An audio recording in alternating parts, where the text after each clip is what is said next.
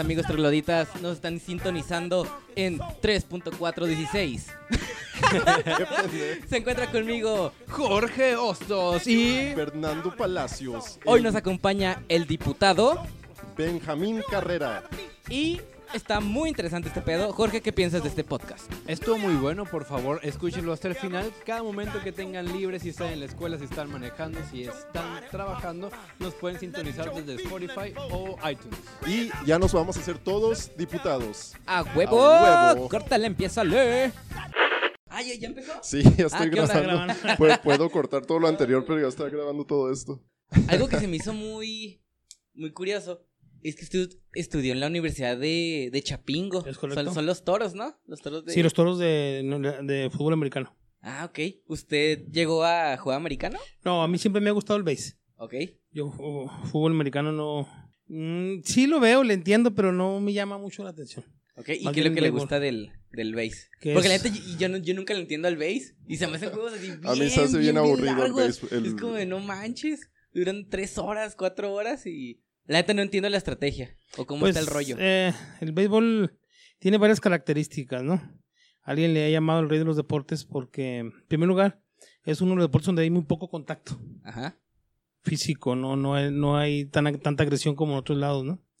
Eh, además, que implica un juego muy de conjunto, más que en otros juegos, ¿no? En el fútbol americano, en el mismo fútbol, un solo jugador puede hacer alguna jugada que cambie todo, ¿no? Que es- Ah, pero en el base también, No, el home no. run, ¿cómo no? no, no, pero eso, ¿Cómo pero, pero también cuenta el pitcher y la, eh, el tema de la defensa, que todos tienen que estar muy coordinados. Y aparte que es un juego con mucha estrategia, ¿no? Bastante, bastante estrategia. Y por eso yo creo que es de los juegos que me gustan. Pues, es el deporte que más me gusta, ¿no? Ok, ¿lo llegaste a jugar? Sí, pues sí, cuando estaba, cuando estaba joven, ahorita ya, por las cuestiones de la, de la edad y la vista, ya no se ve la pelota. Y... Porque la pelota te la lanzan a Vamos, va madre. 90 millas por hora. Eso vienen siendo como 150 kilómetros. Entonces, si no tienes buena vista, Valió Sí. que sí, pues no la ves, ¿no? ¿De qué llegaste a jugar? ¿Cuál era tu posición? Eh, jugaba primera y catcher. ¿Ok? Ay, primera base, ahí está. Pues, eh, es el mero mero. eh, digamos que todos tienen una participación, no quiero decir que igual- igualitaria, porque evidentemente el catcher y el pitcher tienen más Ajá. actividad. Pero si un primera no hace su trabajo, pues Ya, ajá, ya valió queso. acabó Desde ahí te empiezan a, a llenar las bases y Así es. valió queso. Sí, eh, eh, y, y entiendo que a la gente que no le gusta el base y va a un juego de béisbol, se le hace aburrido. Tienes que saber, tienes que entenderlo. Caso contrario al fútbol, ¿no? Sí, Que pues, sin saber, pues nada más es ver que meten la pelota en esta cancha y lo y- y Eso sí. ¿A quién le vas? como que es más plano, ¿no? Sí, un- pues el juego más, más sencillo, Sí. literal. ¿A quién le vas de en el béisbol? A los mineros de Parrán, yo soy de Parrán. Ah, y va. en las grandes ligas a los Yankees. Arre. Oh, ah, nice, no, yo, yo le voy a. Boston. Ah, ya empezó, se acaba el podcast. Ah, no sé qué. y digamos, ya que nos acabas de decir que naciste en Parral, ¿cómo estuvo todo eso que terminaste en, en Chapingo haciendo la, la universidad? Y la transición prácticamente de ahí hasta aquí a Ciudad Juárez, como... Pues me tocó la fortuna de. Cuando estaba niño, fui a Chapingo a acompañar a un tío mío que estudió allá, en Chapingo. Y me gustó la escuela. Y dije, yo quiero estudiar aquí. Eh, y tuve la fortuna. No es fácil entrar a Chapingo. Ajá, eso. Yo recuerdo que en el año en que yo entré fue en el 90. Ustedes todavía no nacían, seguramente. Eh, nada más logramos entrar dos de todos los que aplicamos aquí en Chihuahua. Eh, porque es, es una escuela. Muy selectiva. un- pues es un alto nivel de exigencia porque es una escuela pequeña. Son 5.000 alumnos. Para ponerlo en comparación, la UACJ tiene, si no mal recuerdo, casi 22.000 alumnos. Entonces es una escuela muy, muy pequeña muy y el, el filtro es importante.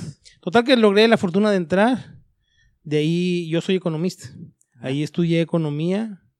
De ahí me fui, me regresé a Parral. Ahí estuve trabajando en algunas eh, Empresas. en, en empresas en iniciativa privada. Puse un, un aserradero y una granja de pollo. Después Sí, ahí eh, el, el currículum. hice la maestría en la Facultad de Ciencias Agrícolas de la UACH en Delicias. Y después me invitan a irme al doctorado. Fui también el doctorado a Chapingo, hice el doctorado, terminé el doctorado. Tuve la fortuna que en cuanto terminé, me ofrecieron trabajo en la Secretaría de Agricultura allá en México. Pero no me gustó. No me Ok. gustó porque la ciudad es compleja. Ok. Necesita uno gustarle la ciudad para poder aguantar El el, el tráfico, el ritmo, la gente por todos lados, el nivel de estrés que se maneja en la Ciudad de México es muy alto. Ok. Y eh, afortunadamente me invitaron a venirme a, venirme a la UACJ y estoy aquí en Juárez desde el 2008. desde 2008.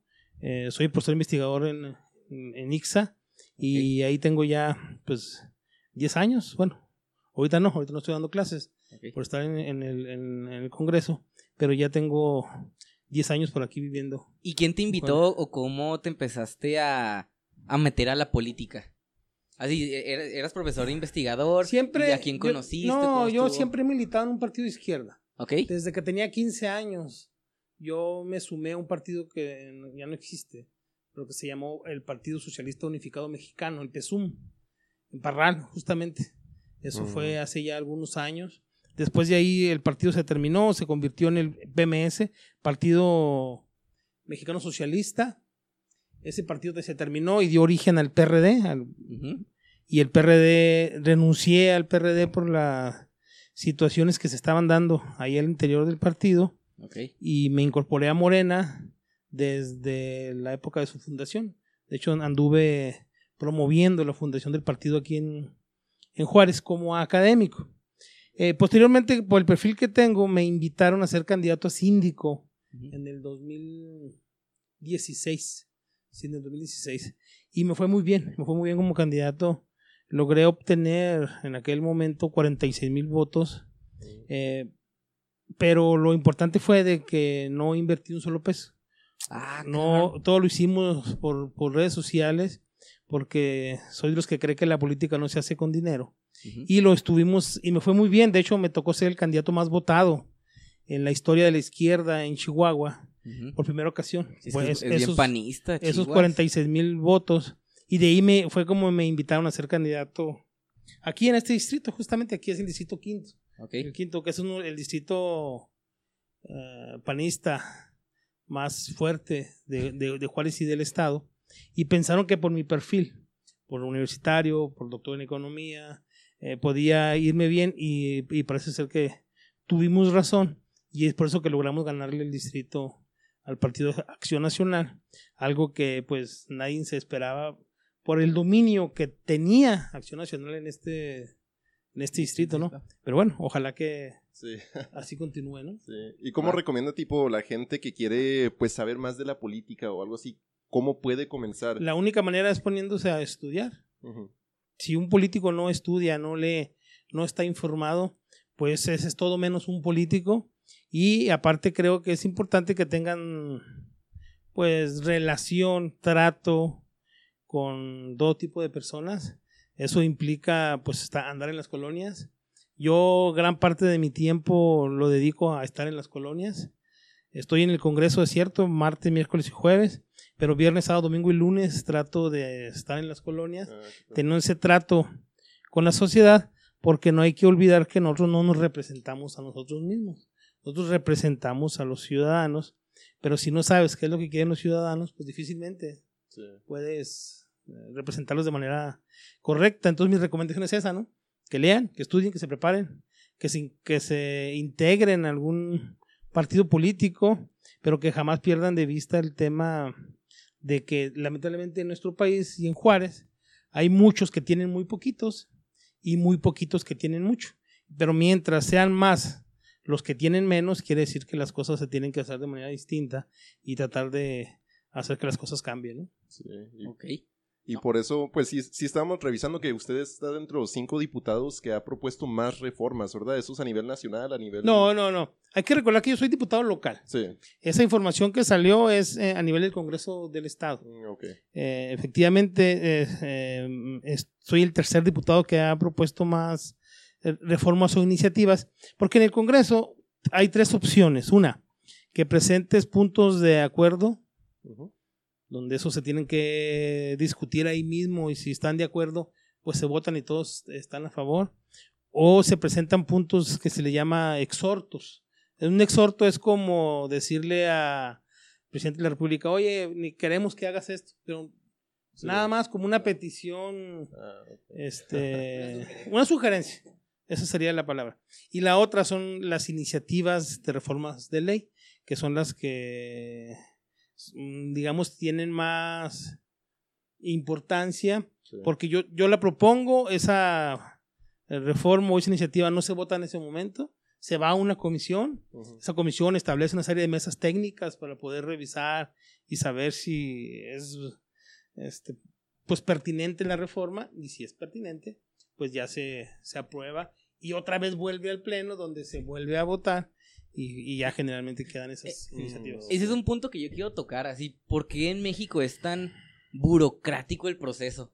Ahorita acabas de comentar de que, ok, primero aquí, luego acá, y luego acá, y luego se regresa, y luego otra vez, y así es muy, muy enredoso, la verdad. Digamos, yo que no tengo tantos conocimientos, lo veo y digo, oigan, pues, ¿por qué no puede ser más, más lineal? Así más... No, lin- no puede ser así. Mira, yo no soy abogado, pero eh, en el tema del derecho, el tema de las leyes, tiene que ser así porque puedes dar una afectación eh, muy grande a muchas personas si haces una ley que no está bien hecha.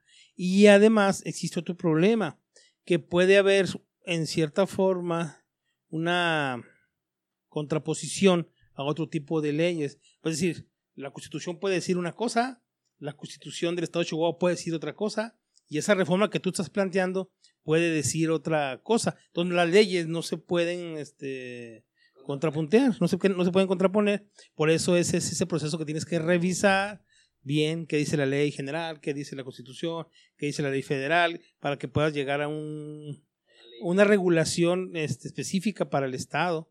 Eh, porque hay cosas que están y, y- e incluso hay algunas cosas que están por encima de la Constitución mexicana, ¿no? Como el tema de los derechos. Los derechos humanos esos no son ni para discutir, ni para analizar, ni para poner una ley, eso se, se tienen que cumplir sí o sí. Y en ocasiones hay eh, algunas regulaciones, por ejemplo, ustedes no sé si escucharon hace poco un reglamento que existe en los colegios de bachilleres, el del pelo largo, ¿no? De que, Ah, de que- sí, de- sí, que no los dejaban entrar con pelo.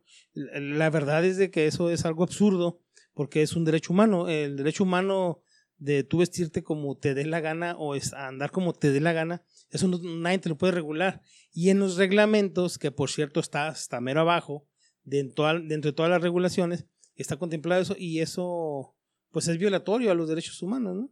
Y, y por eso es que la ley tiene que hacer tantas, se tiene que revisar tanto para que no se incurra en ese tipo de problemas. Eh, eh, estrictamente se le llama técnica legislativa, ese es el, es- esa es la palabra que se utiliza. Técnica legislativa es una serie de, ahí te marca con toda claridad una serie de pasos que tienes que hacer para poder plantear una, una reforma o una iniciativa de ley. Ahí, una, ahí sé que nos vamos a desviar un poco de tema, pero ahí cuando mencionó lo del cabello largo, entonces, tipo, ¿usted considera que una empresa que pone un reglamento de, no sé, de cómo uno debe ir vestido, exacto, eso técnicamente está violando los derechos Eh, humanos? Sí, es una violación a los derechos humanos. Mm. Tiene que tomarse en cuenta eh, que es- los derechos humanos son irrenunciables. Tú no puedes renunciar a tu a gozar tu derecho humano. Te hacen que renuncies, pero si esa empresa contrata a alguien y ese alguien entra a trabajar y después plantea un amparo, este lo va a ganar con toda seguridad, porque insisto, los derechos humanos no pueden Sí, ser no eh, pensado. irrenunciables. Eh, lamentablemente se da, lo vemos por ejemplo cuando a- le hacen a las mujeres el estudio de, de gravidez, es decir, para si están embarazadas para poder entrar a una empresa. Eso también evidentemente eh, es violatorio a los derechos humanos. Y otra serie de, de situaciones donde incluso hay algunas empresas que te hacen firmar la renuncia antes de entrar a trabajar. Ah, Sí, firme. sí, sí, ha pasado. Eso me Fírmele. acaba de pasar. Fírmele y, y en realidad pues eso no es correcto, no puede, la ley laboral, no puede ser así. Sí. Eh, lamentablemente se da. Pero bueno, oh, yo creo que poco a poco la sociedad ha ido entendiendo que el tema de los derechos humanos es algo que se debe de defender Sí. y de estar insistiendo hasta el cansancio que se deben de cumplir. Ah, yo quisiera regresar un poquito al tema de, bueno, que hay que leer, hay que estudiar, hay que tener trato con la sociedad. Y bueno, para entrar en tema de lo que queríamos de por qué usted hizo estas propuestas de reforma, vamos a tocar cuatro en específico, pero ¿qué lo motivó a hacer esas, eh, pues sí, esas propuestas? O sea, ¿fue por eh, un caso particular? ¿Fue porque usted ve una problemática latente en nuestra ciudad? Este, ¿Cuál, cuál, cuál quieren que comentemos? Las cuatro, es que cada una tiene una diferente exposición de motivos. Pero bueno, miren, eh, uno como diputado tiene algo que se le llama una agenda legislativa. ¿Qué es la agenda legislativa? Digamos que son aquellos temas en los que tú tienes más experiencia o tienes más este, sensibilidad a estos. Y por ejemplo, dentro de mis temas y más importantes dentro de la agenda legislativa, está el tema de las niñas, niños y adolescentes. Eh, lo he dicho hasta el cansancio y lo seguiré diciendo, que creo yo que por el bien de todos, primero los niños. Es decir, que tenemos que garantizar que los niños estén eh, mejor que lo que ahorita están actualmente. Y es por eso que varias de las iniciativas que he planteado tienen que ver con el tema de los grupos vulnerables. Y para mí, los grupos más vulnerables, y no en orden de importancia, sino por mencionarlos, pues son los niños, son los adultos y son las mujeres. Mm, Por eh, niños planteé una iniciativa, a la, un- aún más bien, una reforma a la ley de protección civil que implica la eh, implementación del implementación del Código código Adams, que es un código que ya se aplica en Estados Unidos Así es. desde 1981, por ahí. Hace, no, ni siquiera nacían ustedes, ya se implementaba. Este surgió a raíz de que un niño se llamaba Adam, Adam Walsh, este, se lo robaron por ahí en un centro comercial, lamentablemente lo encontraron ya asesinado y el padre, eh, John Walsh, se preocupó por tratar de generar un protocolo que implicara que se pudieran encontrar los niños cuando son secuestrados o, o se los roban o, o perdidos y se puso a hacer una serie de la, de labor todavía vive él, todavía estamos viendo si lo invitamos a, aquí a Chihuahua para que nos dé una plática para que nos pueda explicar eh, todo lo que lo motivó y lo llevó. Total que ese protocolo que ya se aplica en más de 90 mil edificios públicos y privados en Estados Unidos y en otras partes del mundo seguramente ustedes hasta lo han de haber escuchado en alguna ocasión en algunos centros comerciales aquí en Juárez en, eh, me parece que en Walmart Ahí está, de repente me ha tocado escuchar que dicen, se activó el código Adam. El código Adam implica que se deben de cerrar las puertas inmediatamente. Todos los, los trabajadores deben de dejar lo que están haciendo y ponerse a buscar al niño. Eh, dicen, a ver, se perdió un niño con una playera azul y unos tenis rojos y un short.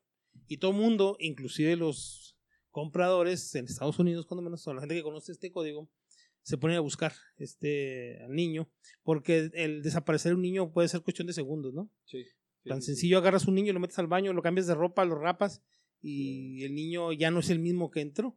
Entonces, por eso eh, yo estoy planteando que aquí en Chihuahua, dado el grave problema que tenemos, en los últimos 10 años se han perdido 265 niños.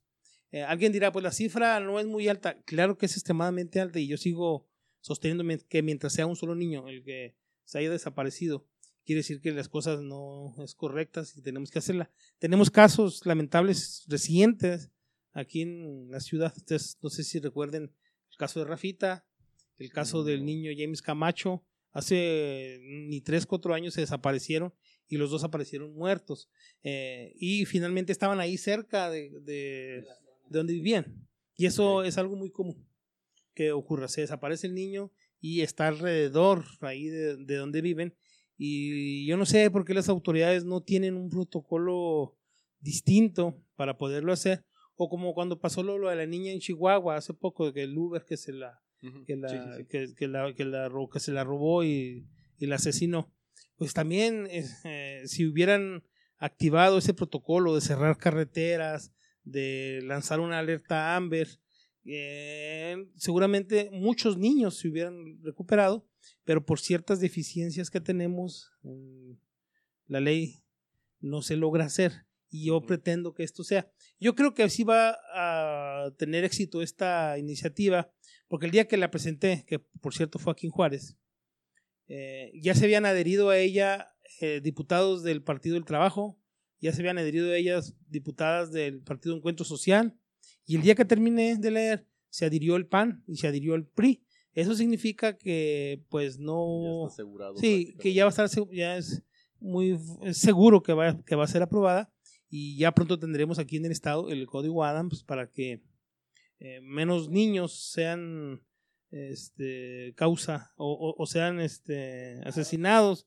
por causa de alguna circunstancia de muchos tipos, ¿no? Claro. Lamentablemente hay traficantes de órganos, hay gente que vende niños, Sí. que me parece que ese tipo de personas eh, están sumamente este, enfermas, pero también es parte de la impunidad que priva a nuestro país. Si logramos que esto se elimine, seguramente serán, y lo, lo dije cuando leí la, el- el- la iniciativa, que esa, esa iniciativa era una de las iniciativas que jamás debió de leerse.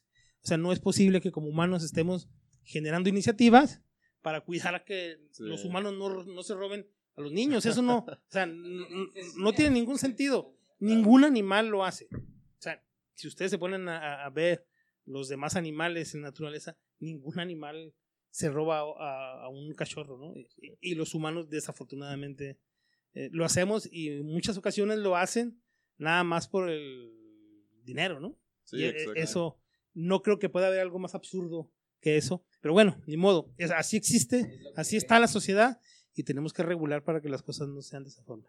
Tengo Ahí- entendido que, perdón, este, que en el estado de Ciudad Juárez es el, la ciudad con más niños desaparecidos. Pero también eh, tengo entendido que es eh, por delincuencia organizada, por eh, trata de blancas, porque los mismos eh, niños huyen de su hogar por violencia intrafamiliar. El, como entiendo el código Adam es para centros comerciales. Entonces, E- en e- este edificios caso- públicos y privados. Ok, edificios públicos y privados. En este caso sería una modificación al código para que se haga, porque igual usted lo mencionó, eh, se encontró cerca de la, de la localidad donde desaparecieron. No necesariamente tuvo que haber sido en un... Bueno, el, el- el protocolo, el código AM implica, entre otras cosas, lo de los edificios públicos, ¿no? Pero aparte tiene otra serie de, eh, de situaciones que están contempladas para encontrar niños. Por ejemplo, plantea, yo recuerdo entre lo poquito que he leído de ese tema, porque es un, es un libro así, ¿no? Donde viene bien paso claro paso sí, qué, es lo que se tiene que hacer en cada uno de los casos específicos, ¿no?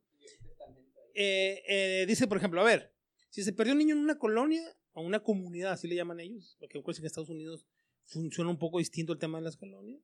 Dice, lo que hay que hacer es tratar de hacer una reunión con todos los vecinos para tratar de explicarles qué fue lo que pasó.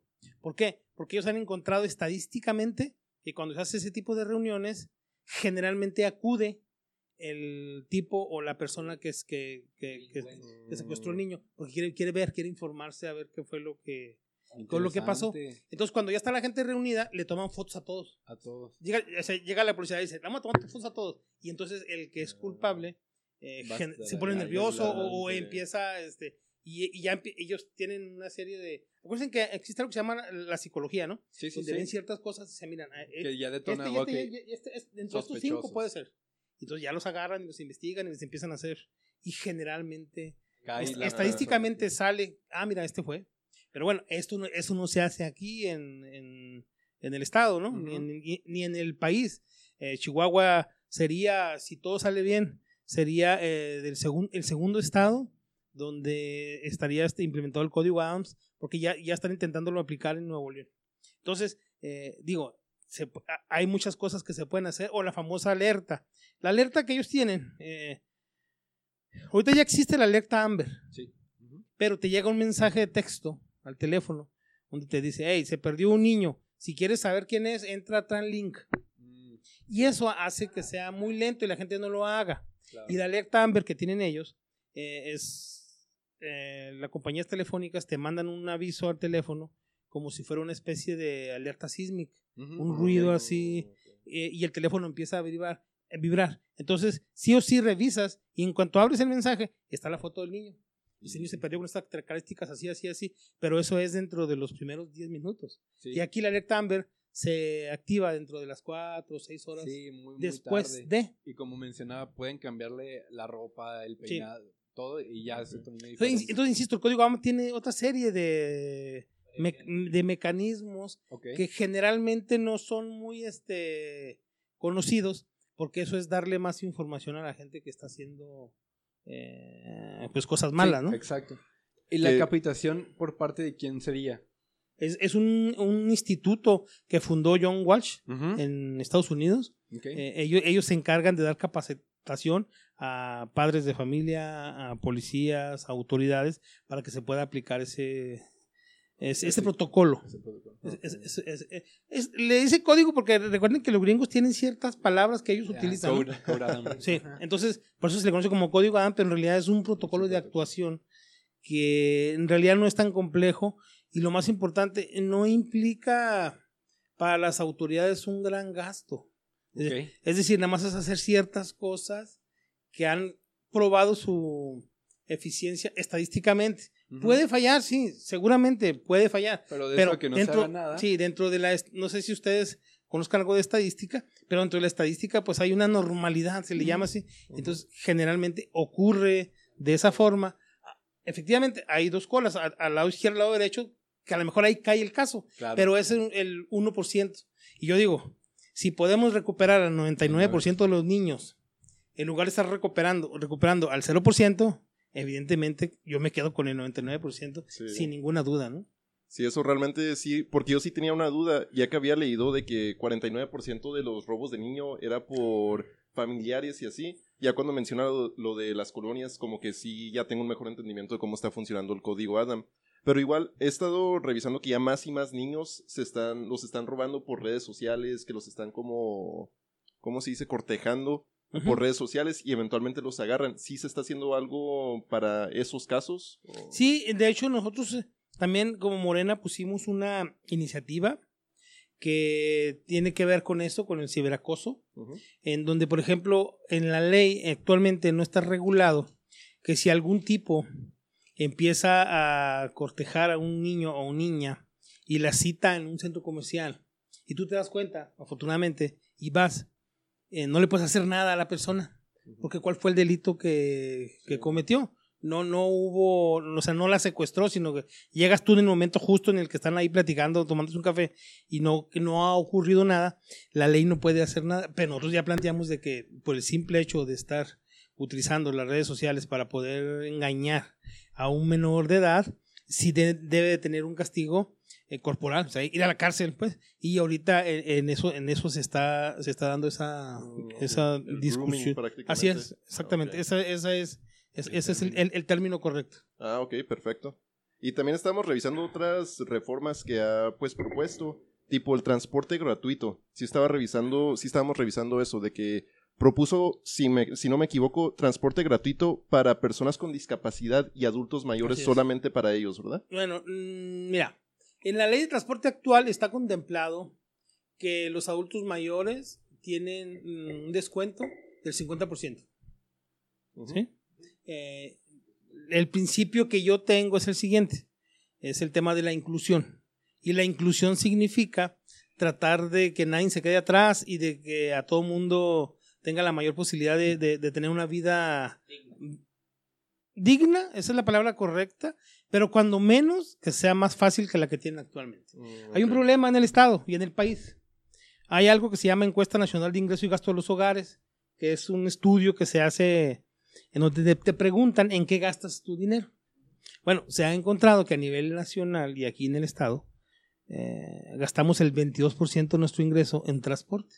No nos damos cuenta, porque va el compañero y echa 100 pesos de gasolina, pero a, a los dos, tres días otra vez echa 100 pesos, Sí. y luego 100 pesos. Bueno, estoy... O, o cuando andaba en la rula, yo O me cuando andabas en acuerdo- la ruta. Yo, yo- yo me acuerdo que no manches, era agarrar siempre dos. Ahorita ya la ruta está en nueve pesos, ocho pesos. Y digo, ah, que yo, cuando, yo cuando la tomaba Imagínate, era seis. Son 18 pesos, por dos son 36 pesos al día. Un obrero en Maquila, ¿cuánto es lo que gana?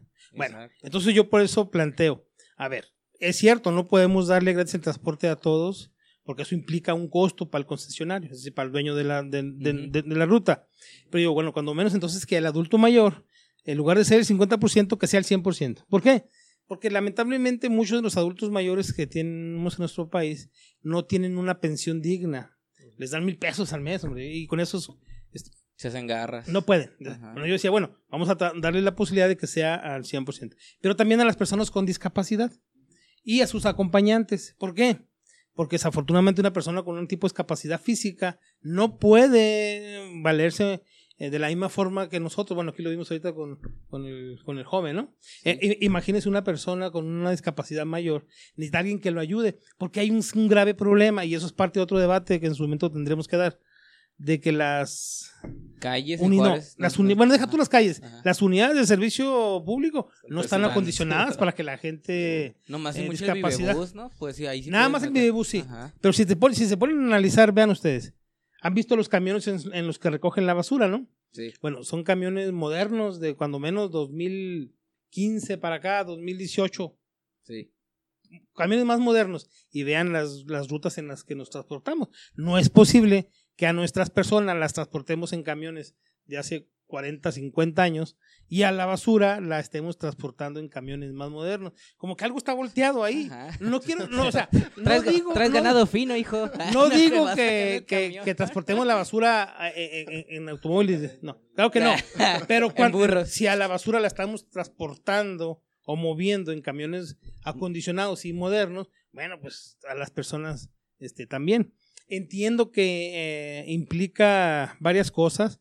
Eh, por ejemplo, ah, no digo que todos, ¿verdad? pero sí algunos dueños de transporte público o choferes no van a querer separar cuando vean una- un adulto Sí. mayor o una no- persona no con discapacidad, lana, porque, porque no le van a pagar. Pero bueno, eh, en la Ciudad de México es, esto ya existe, ya hay transporte gratuito para adultos mayores y para personas con discapacidad. ¿Por qué? Porque hay paradas específicas para que los camiones... Está, está más regulado. Ajá. Y ese es un rollo aquí en Juárez, digamos, yo soy de, de Guadalajara, Fer también vivió un rato en Guadalajara, Jorge vivió un rato en, el- en Ciudad de México, usted también. Aquí las paradas de camiones es como se les hinche a Sí, estos es- vatos. es donde Sí. quieran. Es un rollo, literal. Y yo me acuerdo que cuando estaba como estudiante, pues me veían así con mi credencial y ¡fum! Nomás se iban. Sí, era sí, como sí. de maldito. Sí, yo por eso digo que eso es parte de otro debate, ¿no? Sí, se debe de buscar la manera de que haya paraderos especiales para que todo el mundo se pueda subir. Y luego otro, otro tema.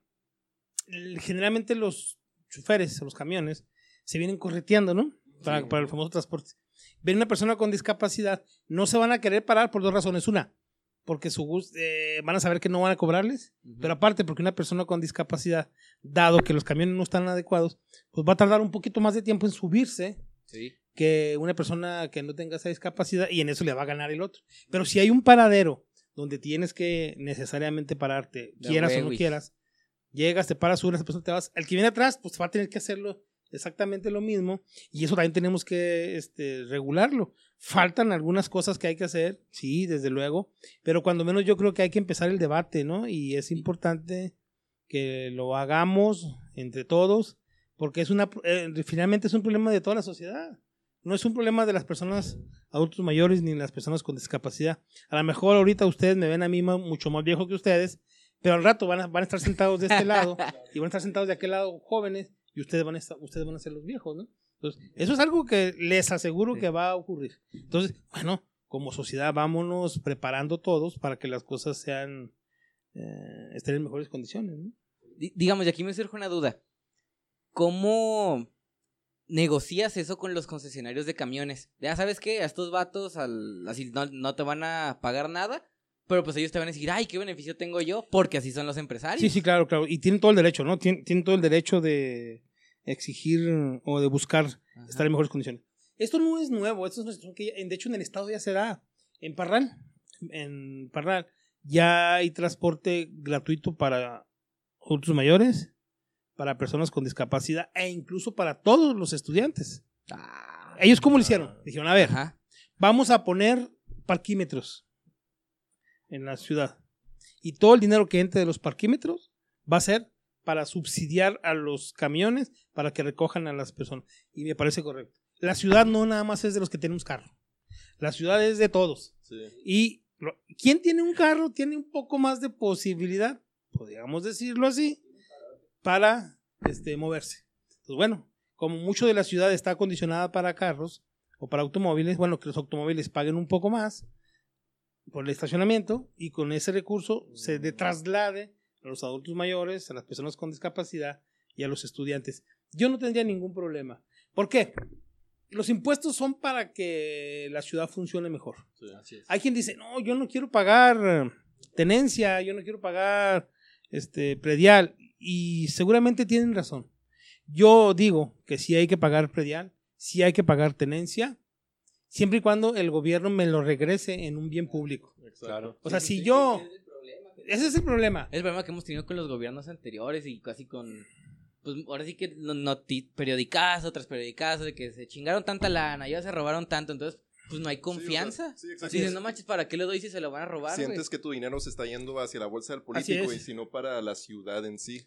Si a ti te dijeran, a ver, te voy a cobrar este, la tenencia, pero a cambio te voy a dar calles sin baches. Te voy a dar calles este, con la- donde las vialidades este, son rápidas, donde no tienes una problemática para poderte mover. Sí, sí, o sea, una con, con- con equipamiento urbano adecuado.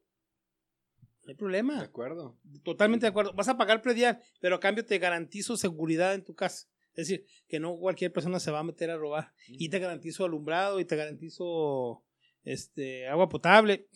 Ay, Yo sé que todo eso cuesta. No, es- no, no, no tiene por qué regalar el gobierno. Totalmente de acuerdo.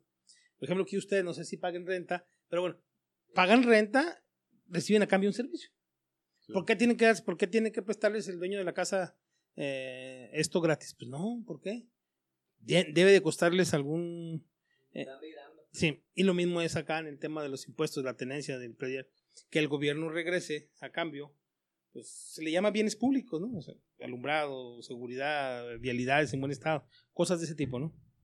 E- En este caso, el transporte y como la manera de recompensar a los concesionarios, ¿qué es lo que usted les propone? ¿Es como de los estacionamientos y parquímetros se vaya una parte a ellos? No, O- yo, yo lo que estoy planteando en la iniciativa es de que el gobierno del estado, lo del estacionamiento, porque no en todos lados hay estacionamientos. Sí, no. Y Estacion- aparte se va para el dueño. Sí, del- entonces bueno, entonces yo decía, bueno, que el gobierno del estado eh, a cambio les condone ciertos impuestos a los dueños de los Mm, ok. concesionarios. ¿Y eso es por tiempo o por cantidad de personas que han No, ten- utilizado su transporte? En Parral lo manejan Porque- con boletito. ajá, sí, porque yo me imaginaba de que, bueno, a los adultos mayores, a lo mejor no darles un boleto, pero sí tener una maquinita que registre cuando pasa su... Una tarjeta especial. Sí, algo, al- como funciona el videobús, ¿no? Sí, sí, sí, y con es una eso es como, tarjeta- ah, pasé a tantas personas. Ahora ya la, la tecnología ya no es tan, Pasé. tan sencillo, ¿no? Ya tecnológicamente. O en Parral, ¿cómo le hacen? Es que a los estudiantes le dan 60 boletos Ok, por mes. Ok, ok. Ahí en la escuela van a la dirección, soy estudiante, ahí están tus 60 boletos. De acuerdo. Utilizan, util, u- sí, es que ha- hay muchas eh, Alternativa. alternativas. Además, cosa de ponerse a, a- a pensar y tener voluntad de ambas partes. Desde el lado de los concesionarios, desde el lado del gobierno. Ha habido otros estados que ya lo han hecho en Zacatecas, por ejemplo. Ok. Ahí les daban vales de gasolina a los, o le dicen a los concesionarios. Hay ciertas gasolinerías donde el, el estado, digamos, compraba litros de gasolina y le decía, al, vale, ahí te va, tuercas, ve a, a- a tal gasolinería, ahí te, van a, ahí te van a dar 100 litros de, de diésel por el simple hecho de que estás subiendo a adultos mayores gratis o, o estudiantes. Ah, perfecto. Y son ideas que, insisto, recuerden, hay que hacer una mesa técnica, una mesa de, de análisis, de discusión, donde todas esas cosas que ustedes están planteando se tendrán que sentar de este lado la gente del gobierno, de este lado los senados, los diputados, de aquel lado los concesionarios y de aquel lado los usuarios, y ver entre todos cómo poder sacar la mejor Solución. alternativa para todos. Y de ahí igual sale lo de las licencias de conducir permanente, de la misma idea del transporte para las personas. Bueno, o- esa fue una, pro- una propuesta de campaña. Cuando yo eh, hice campaña, antes de empezar la campaña, generé una encuesta en redes sociales eh, preguntándole a la gente qué es lo que consideraban que se debería de plantear en la campaña. Y me plantearon varias cosas, entre ellas fue esto, de la licencia de conducir permanente. ¿Qué significa? Que la licencia de conducir tenga meramente un interés regulatorio más que recaudatorio. Porque ahorita la licencia la utilizan con la intención de recaudar recursos. Es decir, te la cobran con un año o tres años, o seis años, dependiendo como la, como la, la pagues. Sí.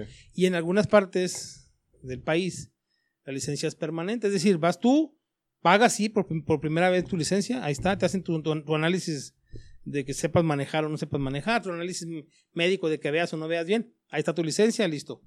Pero no te piden que, que cada determinado tiempo vayas a renovarla y pagues. Si te piden de que vayas y digan, a ver, tú en aquel tiempo veías bien, te vamos a hacer otro estudio. Ah, sigues viendo bien. Ah, no hay, no hay problema. Puedes seguir utilizando tu, tu licencia y no cobrártela como te la están ahorita. Cada tres años. Cada tres o seis años, de- de- dependiendo como lo quieras.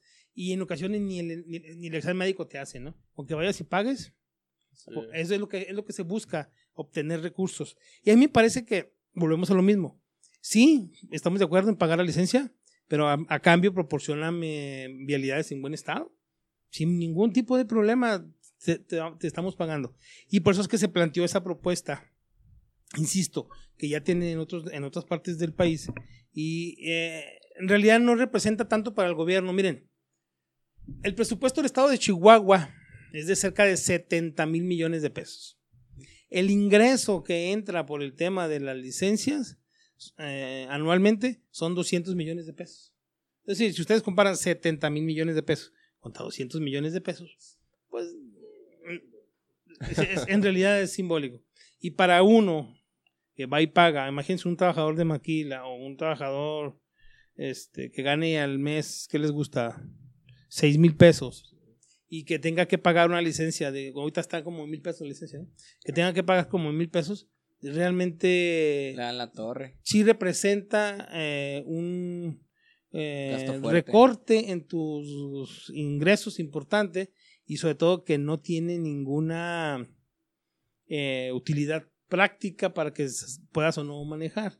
En Texas eh, es- existe igual, es una licencia también permanente, no tienes que estarla cambiando cada, cada Cada de- rato. determinado tiempo, ¿no? Entonces, Yo, yo nomás investigué así que en Ciudad de México y en Puebla Sí, es, es sí, donde sí. ya han implementado eso.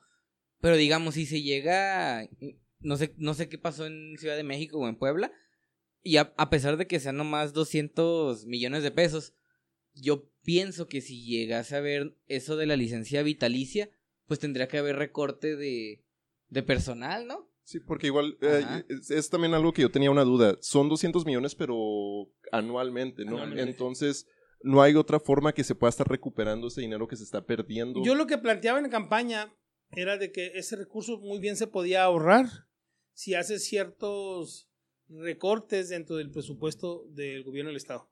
Por ejemplo, en publicidad. En publicidad gastamos más de mil millones de pesos. Y si no me creen ustedes, vean, vayan por la carretera y verán ahí los grandes cartelones o el periódico este que, que- que- que existía, que ya afortunadamente ya no existe, impreso, el cambio 16, donde era un, una cantidad impresionante de papel que se desperdiciaba, porque llegaban pacas y pacas así a las oficinas de gobierno con ese periódico y nadie lo leía. Terminaban este, en los lugares de donde hacen piñatas, ¿no? Ahí, ahí. Pero el- la, la gran bronca es que eso nos costaba a nosotros. Piñetas de ator. Nos costaba bastante dinero porque era un buen papel, la color, y aparte de que es antiecológico, yo así lo, lo, lo planteo, de que se esté imprimiendo un periódico que nadie lee, pues eso tiene un costo muy alto. O eh, muchas, eh, no, la palabra apoyos que se le da a ciertos medios de comunicación para que sigan, para que, para que estén funcionando. Pues se le llama de otra forma, eh, pero ahí se va mucho dinero.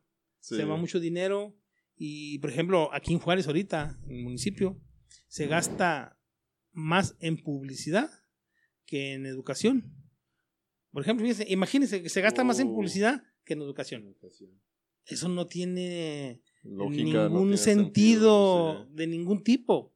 Y si haces recortes pues las cosas pueden salir mejor y te puedes evitar esos, o sea, en lugar de gastar 200 millones en publicidad, deja de gastarlos y no se los cobres al contribuyente. Sí, O exacto. cóbrale, o es algo que yo también decía, bueno, o cóbrale menos. La primera vez cóbrale los mil pesos, pero ya las siguientes veces que, que- que- que se renueve, sí, cóbrale el 50%.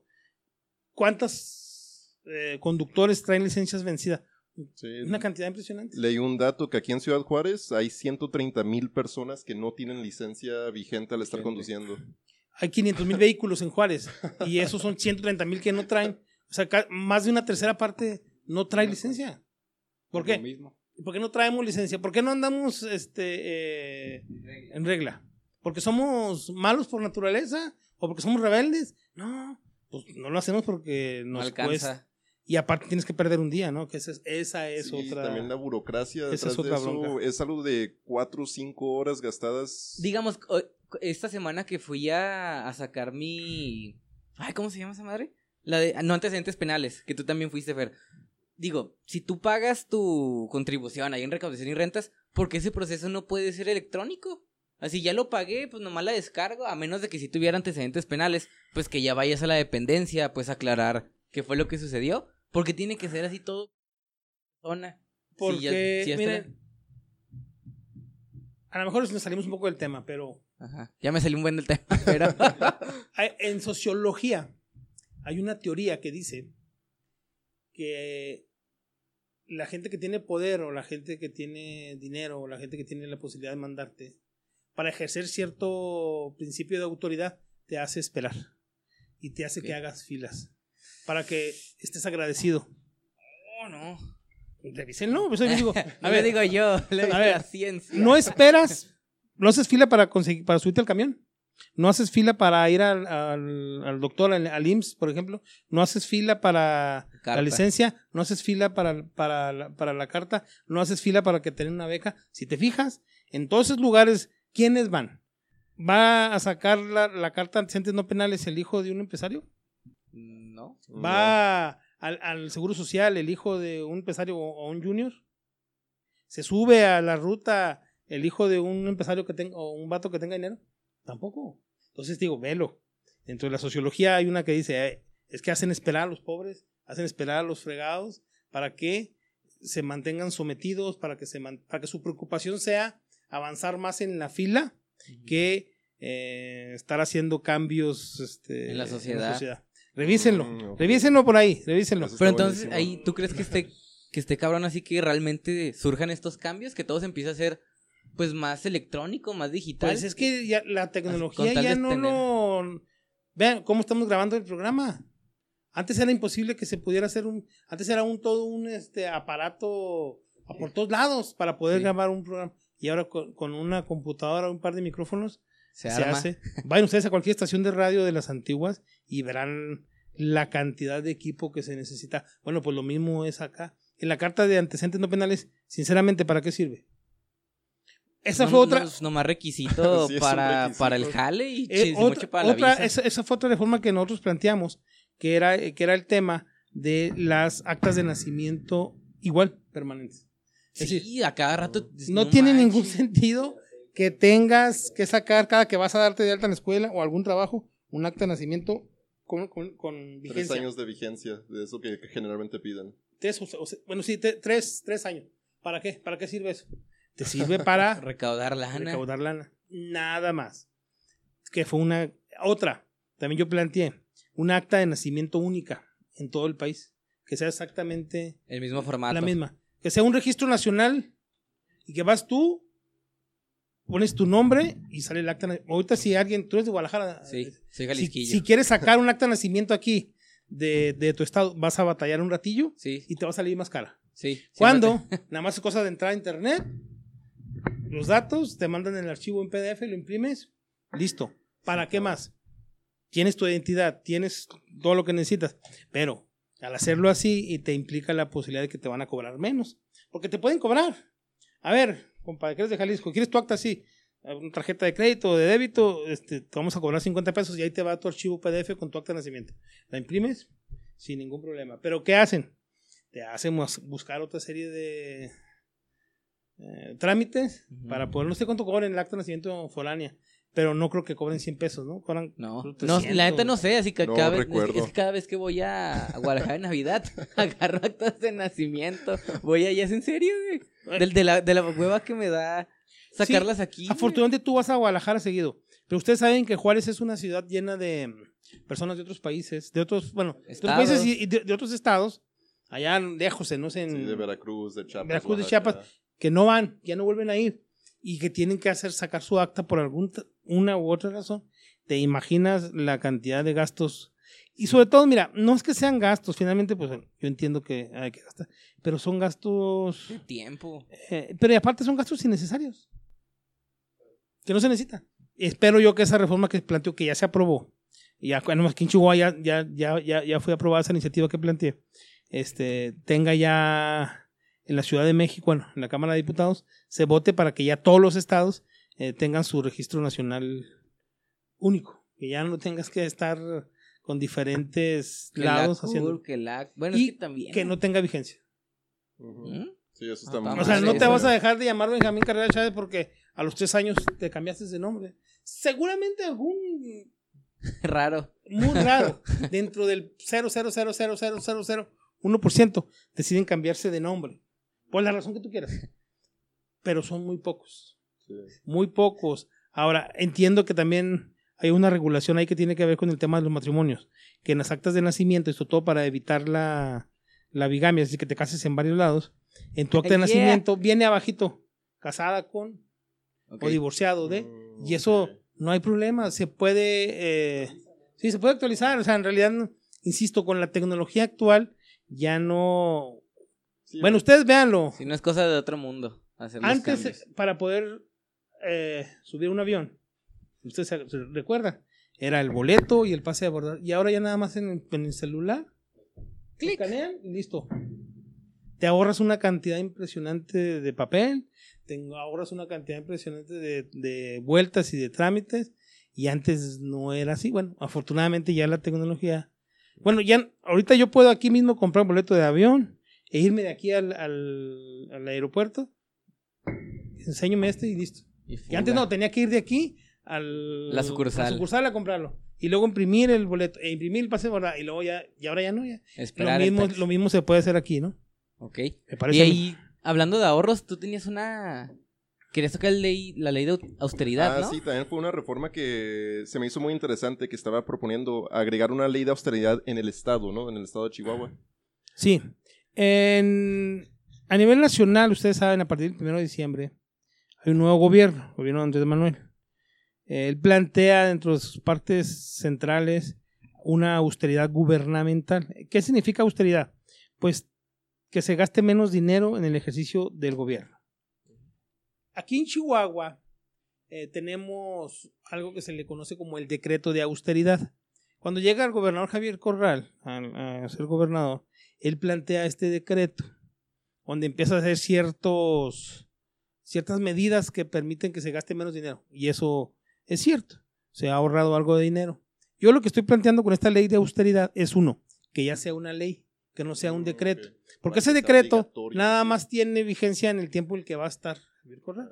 Una vez que él se vaya, el que llegue, dice, no, pues no, ese decreto no, yo no me sigo. arma. Y ya cuando es ley, pues tienes que cumplirlo, quieras o no quieras. Sí. Y además, en esta ley de austeridad, yo estoy planteando, a ver, no nada más hay que tener austeridad en el gobierno del Estado, también tenemos que tener austeridad los diputados, también tenemos que tener austeridad lo, el tribunal, el poder judicial, y también tiene que tener austeridad los gobiernos municipales. Y va a ser por ley.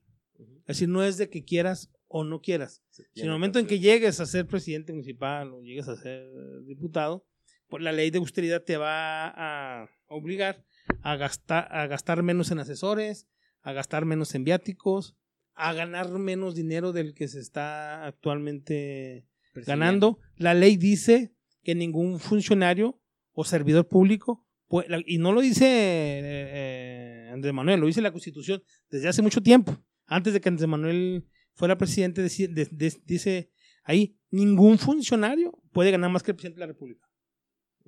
Y eh, ahorita, en el caso del estado de Chihuahua, hay algunos funcionarios o servidores públicos que ganan más que el presidente de la República. Y eso, pues, insisto, hace rato hablábamos de, la Constitución, ¿no? Sí. De que hay ciertas cosas que no puedes ir en contra de lo que marca la Constitución y por eso se está planteando el tema de la austeridad. También se está planteando el hecho de que no es necesario que los servidores públicos o los funcionarios pues traigan esas grandes camionetas que luego traen y luego con choferes y luego con guaruras y luego con secretarias.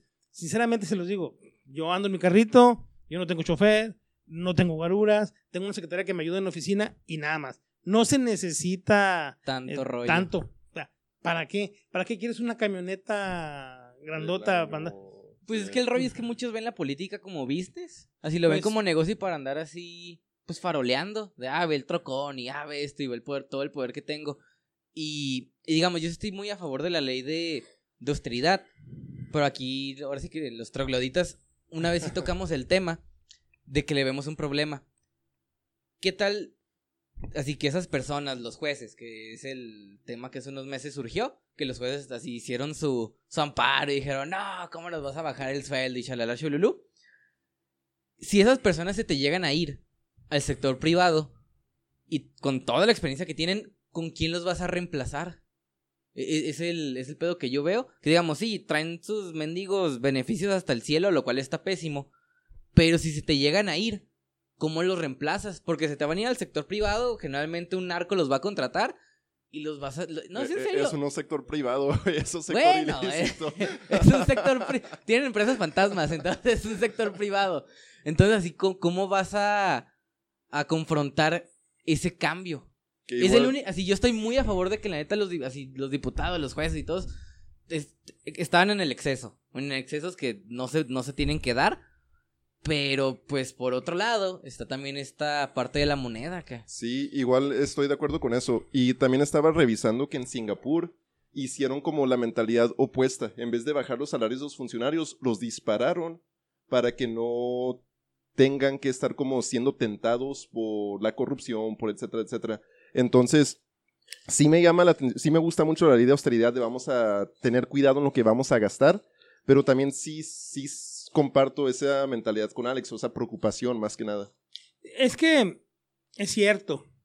Puede ser que algún funcionario actual no le llame ya la atención estar trabajando por menos de 100 mil pesos. Porque el gran problema es que ahorita esos que decía Fernando.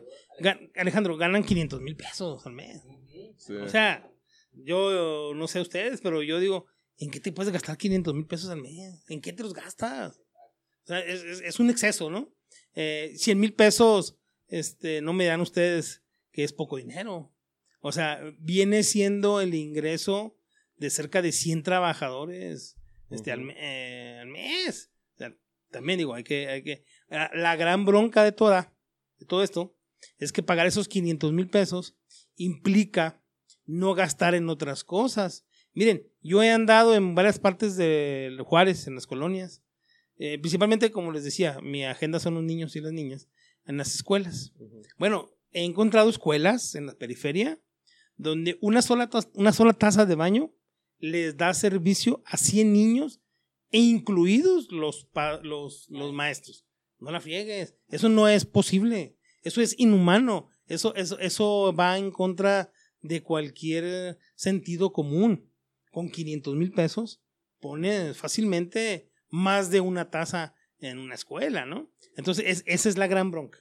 Esa, esa es la gran bronca. He encontrado una cantidad de escuelas donde no tienen aire acondicionado.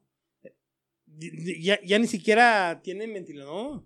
¿Se imaginan ustedes los niños en junio, 40 niños en un salón eh, sin aire? Es complejo.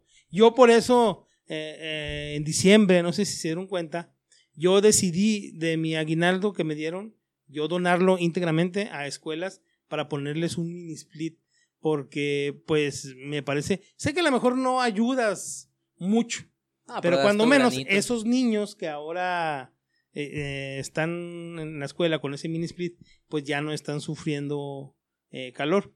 Pero podemos hacer eso en todas las escuelas de Juárez, pero para eso se necesita dinero. Y pues en lugar de pagarles a esos funcionarios esa cantidad de dinero, les pagas menos, viven bien, o sea, con 100 mil pesos. Sí, eso es, eso es muy buen ingreso. Pero es que ese es el rollo, así, yo, yo estoy muy de acuerdo así de que tiene que haber austeridad y que lo que ganaban realmente pues era una mamada, así 500 mil baros, yo pienso lo mismo, pues en qué te los gastas, güey, así literalmente en qué te los gastas, pero pues cómo le haces para enfrentar eso de que, ah, ok, pues si no me pagas esos 500 mil baros porque se van a poner en plan mamón, Pues ay, pues me empresa voy. X, Pero me hay muchos 300. que sí quieren. Miren, ¿cuántos jóvenes hay que no tienen trabajo? Y, y aparte yo creo que ya lo tocamos antes en el podcast, que fue ok, no me importaría pagar más impuestos si mis funcionarios o si los servicios que yo estoy obteniendo son los adecuados. O sea, bueno, yo pagaría mis impuestos bien si tengo todas las calles pavimentadas, si tengo buen alumbrado. En este caso yo creo que sería el mismo concepto, ok, eh, ganaría tanto el sueldo del funcionario Simplemente, bueno, porque es un funcionario que está realmente haciendo un cambio por la sociedad. Sí, porque eh, generalmente alguien no debe meterse en la política para ganar dinero, al Para fin y al ganar cabo. dinero, exacto, O sea, eres un servidor público. Exacto, debes estar ahí porque realmente quieres ver un cambio en tu entorno y así, no, no porque quieres tener un, un, no sé, un SUV del año. Ajá. Pues, eh, sí, o sea, Pe- pero, pero, eh, que, que creo que es la idea tras la ley de austeridad, es que, bueno, vamos a reducirlo para que no se gaste en eso, se Ujú. utilice en lo que realmente se necesita y ya cuando se cumpla con lo que se necesita, ok, ya los funcionarios pueden ganar más porque ya se cumplió con lo que se necesitaba antes. Así es como yo lo visualizo, es como, ok, vamos a quitarte porque te lo estás gastando en cosas que no te lo deberías de gastar. Se va a invertir en escuelas, en, eh, En salud. este, salud, y en que seguridad es muy importante lo de ¿no? salud también, o sea, hay- hay hospitales que no tienen, no... Ajá, entonces, ok, mejora eso, y ya cuando la gente vea que se está haciendo ese cambio y ese progreso, es como, ok, ¿sabes qué? Bueno, yo quiero llegar a ser, o sea, nosotros, así como lo mencionaba hace un momento de que ustedes me ven aquí, pero en algún momento ustedes van a estar de este lado. Nosotros somos personas que nos preocupamos por la sociedad y sabemos que en algún momento nosotros decimos, bueno, yo en determinado momento quiero hacer los cambios porque yo estoy viendo estos problemas en mi sociedad. Sea por el ingreso que sea, nosotros lo vamos a ir haciendo. Que claro, si ya está la ley de austeridad y se está, si nosotros vemos el cambio, nosotros vamos a decir, bueno, o sea, se puede. O sea, y se puede hacer el cambio muchísimo más fácil si lo vemos desde, o sea, no se está gastando, si, si, si el ejemplo que vemos no es por corrupción, no es por, bueno, se están gastando en, en camionetas, en guardaespaldas, en gastos innecesarios. Ahí, ¿cómo usted piensa que se puede cambiar la mentalidad, pues, que se tiene generalmente en la sociedad de yo solo me preocupo por mí, por mí, por mí, por mí? Sí veo que hay otros países tipo Suecia, Suiza, que generalmente hay como un índice de confianza más alto. Y como, cómo se puede cambiar eso aquí, especialmente en Juárez, donde estamos como quemados por 2008, 2009, de la, toda la violencia que ocurrió. Sí, es complejo. Es complejo que se pueda cambiar la manera de pensar de las personas. Y eso que tú dices de que estamos quemados es cierto. Hace poco salió un estudio de la UACJ. Es un estudio bien hecho. Que ojalá que puedan revisar. Y habla del tema de la depresión de los niños. Dos de cada tres niños en Juárez sufre depresión. Ah, Es un mucho. Sí, de es, es que esos niños van a crecer. Y esos niños se van a incorporar a la vida productiva o a la vida social, a la vida política, a la vida pública. Y ustedes saben que el tema de la depresión pues es una enfermedad. Sí. Alguien piensa, no, pues está triste porque lo dejó la novia. No, eso no es la depresión. Sí. La depresión es otra cosa que de ahí te llega, a- o más bien que es implica un problema de salud mental fuerte. Juárez es uno de los municipios con una mayor incidencia de suicidios. Y eso eh, es un problema de salud mental. Bueno, si los niños están deprimidos, el siguiente paso es enfermarse mm, de otro tipo de, de, de- salud mental. el hecho de la, la drogadicción es un tema de salud mental. El alcoholismo es un tema, un tema de salud mental. Claro, que es físico porque te dañas, este, bueno, lo que tú quieras, pero el origen es un problema de salud mental. Y eso se tiene que eh, resolver con una participación importante del Estado, con campañas de, Prevención. de prevención. Sí. Lo que importa es la prevención. Es más fácil o gastas menos en prevención que en tratar de, eh, de solucionar el, el problema. Pero, por ejemplo, Chihuahua, segundo lugar nacional el embarazo de adolescentes. ¿Por qué se embarazan los adolescentes? Por falta Por- de por falta de- falta de conocimiento. conocimiento. Por falta de conocimiento o en muchos casos por salirse de la casa. Vives en una casa con un padre Alcohólico. alcohólico que te golpea o en condiciones este, económicas desfavorables, llega Alfredo, le tira el rollo a la, a la muchachita Chiqueta. y le dice, pues, de estar con este, de estar aquí, pues, no sabe que a lo mejor va a tener una peor vida con... Aquí. ¿No? Con su servilleta. Pero no les puedes explicar eso, no lo puede entender una niña. Sí, de que no lo 14, puede 15 proyectar años. hacia largo plazo. Si ustedes les aseguro que ahorita hay cosas que a lo mejor no han tenido o no tienen el grado de madurez necesario para poder, y no quiero decir que no sean maduros, claro, pero les falta algunas cosas para, de experiencia para poderlo entender. Imagínense una persona de 14 años que vive en las colonias, en donde hay colonias en Juárez, donde hay personas, no nada más niñas, sino también niños, niñas que se prostituyen por una bolsa de papitas y un refresco. Eso es un tema que como sociedad eh, tenemos que revisar porque estamos fallando, o sea, de manera brutal al estar permitiendo que eso eh, siga ocurriendo en pleno siglo XXI, ¿no? ¿A cuántos metros estamos aquí de la, del principal país del mundo? De aquí son como 200 metros, 300 metros, ¿no? Bueno, y vean ustedes para que vean el, Sí. la gran situación que hay. Evidentemente hay muchas cosas otras que discutir. Lamentablemente ya me tengo que ir, me están esperando ya aquí afuera. Ajá, ok. Pero con gusto después venimos en otra ocasión con más calma o abordamos otros temas porque entiendo que este son varios los temas que hay Sí, Hay- son bastantes. que hay pendientes y son muy preguntones ustedes No, entonces y, y le agradecemos mucho por haber venido y además por el trabajo que está haciendo, el ser de los de las tres primeras personas que están proponiendo más reformas Cambios. Y Mira, cambios, pues muchas yo gracias. lo he pensado y lo pienso así. Como cuando entras a un partido de fútbol o de básquet o de béisbol, se tiene que notar el cambio. ¿Sí? Si no, Sí. deja el que está adentro. ¿Para qué, ¿Para qué haces el cambio? Que te dije ayer. ¿Para qué haces el cambio? ¿Para qué es el cambio? Que se note, que se note que hubo un cambio y eso es lo que yo trato de hacer. Yo no soy político, yo soy profesor, a mí me gusta más escribir, me gusta más dar clases, pero bueno, ahorita me tocó estar aquí, creo en el proyecto de Andrés Manuel, creo que las cosas van a ser distintas, pero también estoy bien convencido que no va a poder solo, que necesitamos entre todos este, participar para que México sea distinto. Yo les agradezco mucho la invitación. No, mucho- Y, Em, y con gusto en otra ocasión nos damos la vuelta. Sé que fue un poco complicado poder co- este, coincidir con las agendas, pero pues bueno, cuando hay voluntad se puede hacer las cosas, ¿no? Exacto. Muchas pues, gracias. En muchas dado gracias. caso de que alguien quiera como leer más de sus reformas o algo, ¿dónde lo puede investigar o dónde puede ver eso? Bueno, le- en la página del Congreso del Estado de Chihuahua, ahí vienen todas las iniciativas eh, en forma textual, el- tal cual se, se presentó. O también me pueden buscar en mis redes sociales. Yo trato de contestar en, en redes sociales porque me parece, insisto, que hay que utilizar la Tecnología. tecnología. Por eso no tengo casa de enlace aquí, porque eso implica un gasto, Gasto. que prefiero yo mejor eh, ese, ese, ese dinero trasladarlo a la- Las escuelas, escuelas. o a o es algo que ando haciendo ahorita y por eso me, me tengo que ir porque en Riberas, ustedes conocen Riberas, hay una situación compleja. Pero afortunadamente he localizado algunos grupos de vecinos que quieren hacer lo que se le llama construir comunidad. Dicen, mira, nuestro parque está pues para la madre. Necesitamos este, que nos lo limpien. Ujú. Pero servicios públicos no viene. Ah, bueno, yo les dije, bueno, miren, yo les traigo todo el material que ustedes necesiten. Y ustedes hagan. Ustedes pongan la mano de obra. Órale. ¿Por qué? De esa forma son dos, dos estrategias. Una, como la gente le va a costar, bueno, ahorita está ahorita trabajando afuera, este, Sí. en un parque no es muy agradable, ustedes lo podrán entender. ¿Qué va a pasar? Que van a cuidar. Exacto. van a cuidar Prevención. Van a cuidar en su parque porque les costó trabajo. Y segundo, pues no se están esperando a que el gobierno les resuelva La vida. y ahorita pasó eso con el parque. Al rato van a ver, mira, es que esta calle tiene este problema. Vamos a organizarnos y vamos a, a- a poder este, avanzar un poquito. Por eso es en lo que ando ahorita este, Ah, eh, perfecto. Muy metido. bien. Porque hay que construir comunidad. Miren, y ya con eso termino porque ya, ya, ya están desesperados allá afuera.